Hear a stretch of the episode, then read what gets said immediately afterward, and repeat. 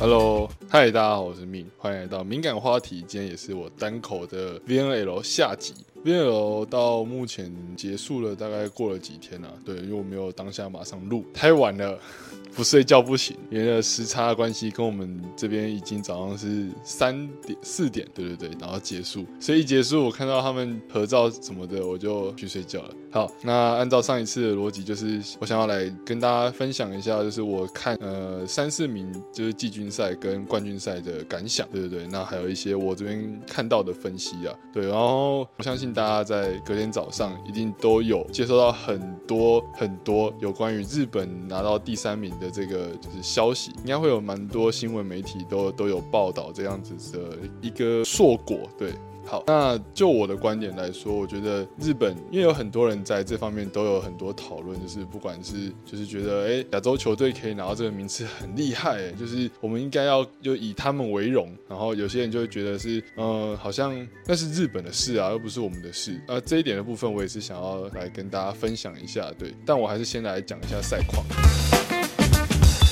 好，那在看比赛的过程，我有发现，就是因为日本对上的是意大利嘛，那我有调查一下，就是球场上下就是所有的球员的平均身高，日本的话大概是落在一百八十中，大概一百八十六左右。好，那那个意大利这边的话则是一百九十六，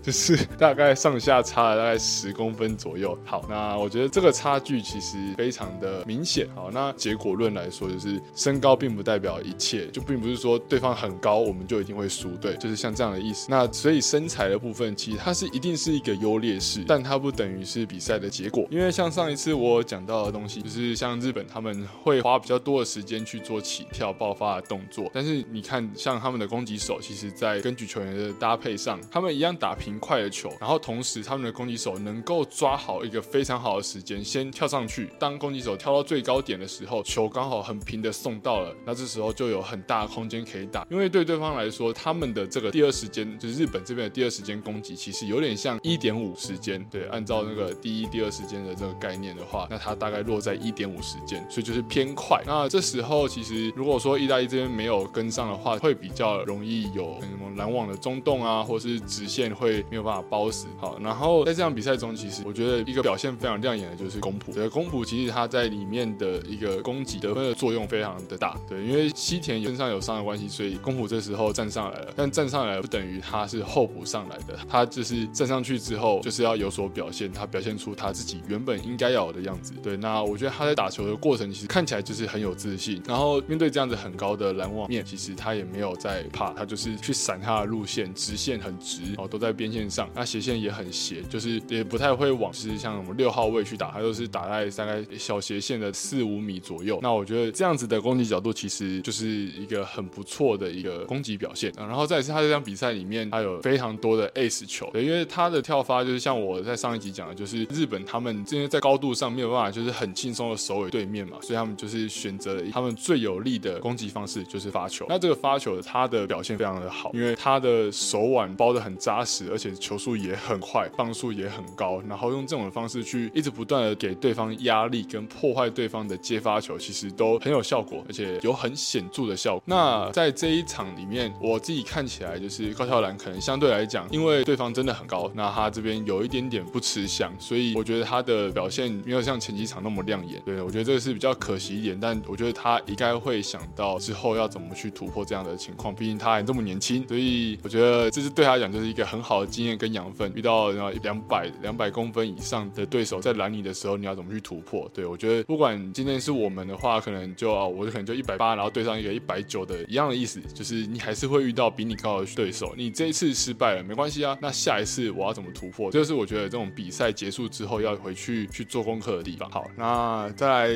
石川佑希的部分，我觉得相信他在这场比赛里面，在这一整场比赛里面，就是从第一周到这个决赛周这边，我相信大家都有看到他表现非常稳定，然后也很 OK，就是不管怎么样，他都是一个很强大的得分保证，然后在处理球啊，然后在攻击得分其实都非常的成熟，接球防守然后跟队友之间的配合都是非常的棒。对我真的觉得他是一个很厉害的选手。他不管是在高度，他他也不会输给对方这种就是两百公分以上的这种选手。他在力量上也不会输给那种就是比较看起来比较像肌肉棒子的人。那他在攻击的技巧，因为他的手法其实真的蛮多的，像是撸球、吊球，或是跟对方压球，然后闪直线、闪斜线这种，他都在球场上他是运用的非常自如，所以在球场上真的有非常好的表现。对，然后我觉得这一点是大家很值得向他学习的，就是不管是我或是如果说在听的你们有也是在打球的话，我觉得他是一个很好的对象。那反过来说，在意大利这边的话，我觉得呃相对来讲，其实攻击点比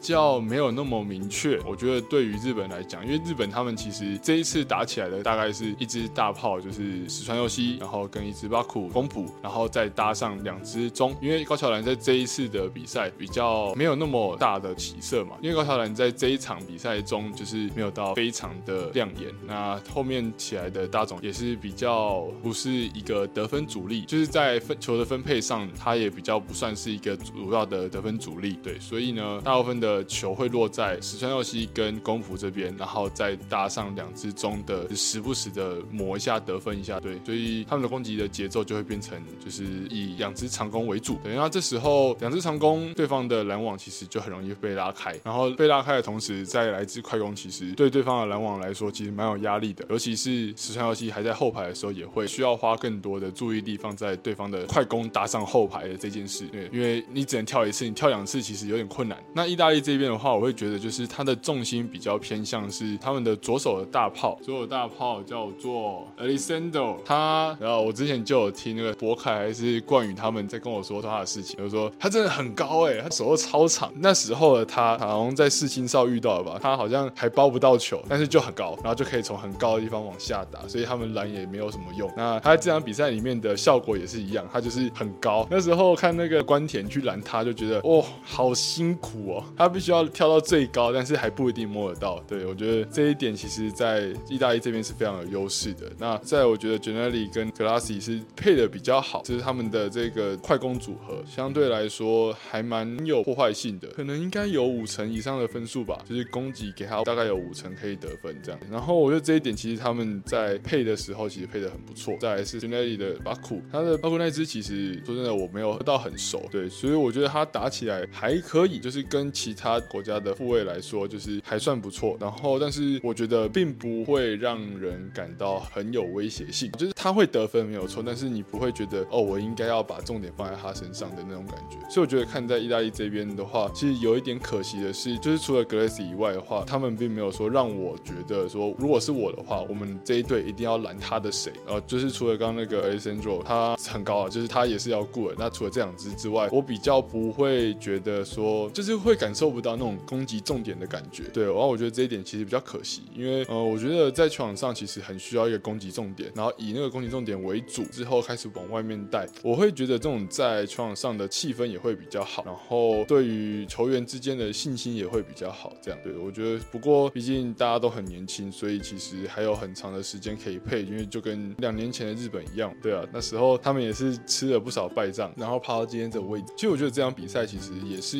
参考，就是有关于如果身高上有差距的话，其实这一场其实蛮适合拿来做战术参考的。对，因为像日本这边就很明显是打一个比较偏向团体战的，然后意大利这边的话就是拉高攻击手个人能力，因为他们的球其实举的是偏高，那偏高的情况下，如果攻手就是他的得分的火力跟强度够有具有威胁性的话，其实对于日本的防守来讲，你知道他们就防守很强啊，因为攻击不够强的话，那感觉就是炸不了他们啊，这个懂这个意思吧？反正所以所以我觉得比较可惜的是，我觉得在意大利这边的攻击点就是差了一点，这一点就比较可惜一点。不过他们也是有很多很好的表现跟突破能力，然后他们在高度上的展现也是可圈可点，因为他们就一直展现他们的高度。我觉得这个他们有在打他们的优势，但是利用的不够彻底，这个比较可惜一点。因为毕竟对面是很会防守的日，所以除了打高度之外，我觉得打角度，然后还有跟打点都蛮重要。所谓的点就是首尾之后球要落在哪里这件事，对意大利来说其实是一个蛮需要关注的地方。因为日本真的太会守了，他们很会判断一些早就该去哪里防守的这件事，所以这个就是一个对攻击手来说是一个非常大的考验。好，那回到就是我刚刚说的，就是为什么日本拿第三名，然后就是亚洲媒体要这么开心、这么嗨这样？我觉得对我来说。说，好，我自己会蛮感到开心的，因为就是虽然说日本不是我的国家，就事实上就是这样嘛。但是日本是一个亚洲国家，那它是一个亚洲排球这一方面著名的国家。V N L 的话还没有进去过四强嘛，我觉得这一点是不可否认的。那再来是说，它是以一个平均一百九不到的这样的身高进去挑战这样的杯赛，所以你会发现就是他们可以，那我们是不是也可以再往上一步？懂我意思吗？那他们可以挑战两百公分，那我们是一百八的，可以挑战占一百九十公分的，这就是一个他们可以耶，是不是？我们好像也可以耶，哦，所以我们应该要加油，所以也是一种正向加成的分模式，然后大家对于这一件事情来说，就是整个就嗨起来了。那也希望说我们经历了这样的氛围之后，就是我们要继续保持下去，然后不要就是过了几天之后，哦，好像就没有这回事了，然后我们就继续打我们的球。对我觉得这样子就比较可惜一点，就是不过他们证明就是身高并不是代表说我们今天一定会输，我觉得这是一个很不错的示范。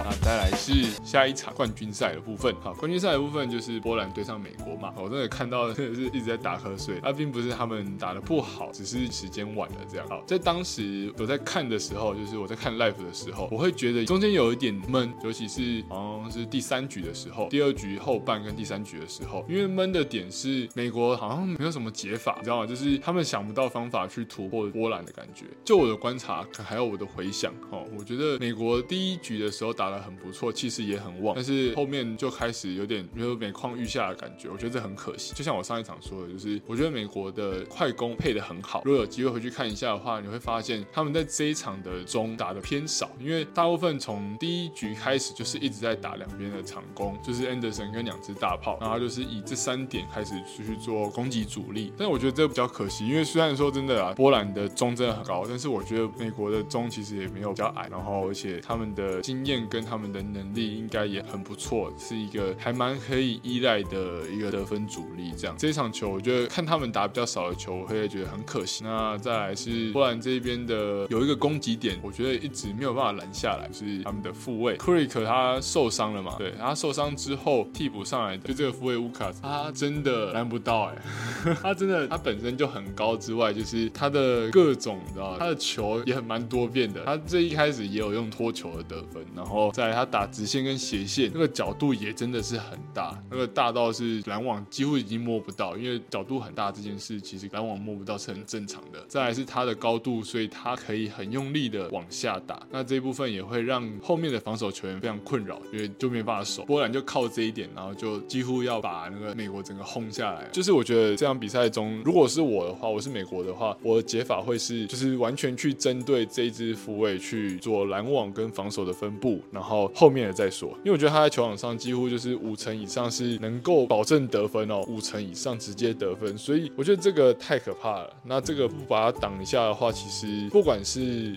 分数或是气势，都很容易就这么去了。所以我觉得没有把它就是守下来，其实很可惜啊。在看的过程就会觉得，就两边的接发球好像也没有到非常的不好，所以我觉得其实快攻比例上就是美国这边真的可以再多一点，就是美国这样他打不出。原本的特色，所以就真的比较可惜。然后，而且同时对面的篮网也是牌面蛮好的。然后，对于美国这边的大炮手来说，其实很难轻松的突破，通常都是要可能球就是很快啊，或是有一个很好的小角度可以打之后，才可以就是很确实的得分。不然，其实波兰的篮网真的很有威胁性，因为它的面整个是排的很好，而且他们手又很长，人又很高，同时人又很快，所以他们的整个篮网面真的超级大。对于美国这边的攻击手。来来说要突破，其实真的是比较有压力。那美国后来也有换上了 Russell 上来，去运用一些比较就是手法上技巧型的打法。对我觉得一开始有一些突破，但是后面比较可惜的是，就是那个突破没有持续下去。然后所以后面我觉得看起来有一点，美国这边自己看起来偏向闷掉了。然后 Anderson 后来也是换下去了。就是对美国来说，这边可惜的是，他们到后期的时候比较没有一个得分保证的人啊，所以他们当然会是越打越闷，闷，这样是他们可能下一步要去想办法怎么从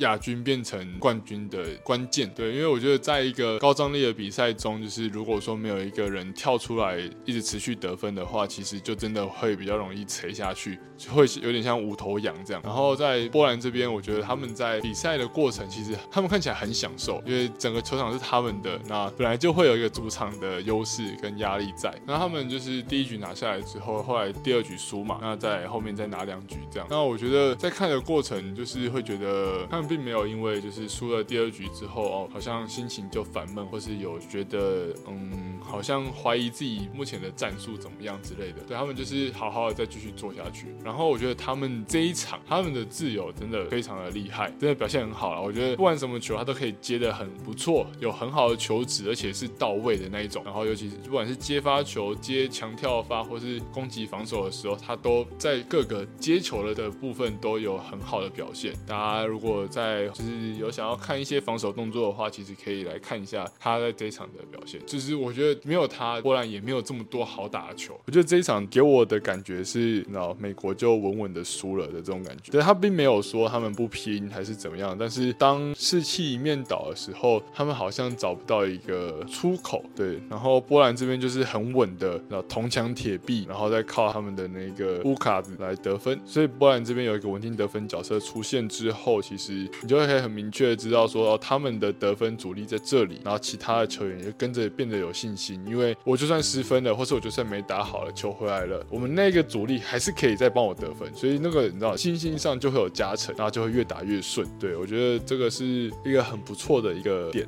就是可以值得大家去学习的。我想大概就是这样。对，所以哦，我刚刚突然想到，就是对吧？美国我刚刚说的就是很少快攻球，他有快攻球就会得分，但是他就是很少，所以就很可惜没有多拿一点分。明明就配的那么好，大概就是这样。那还有什么想要聊的，想要听我讲的，或是有什么对于这两场球赛有什么建议跟有什么想法，都可以留言跟我说。那今天就先到这边喽，我们下次见喽，拜拜。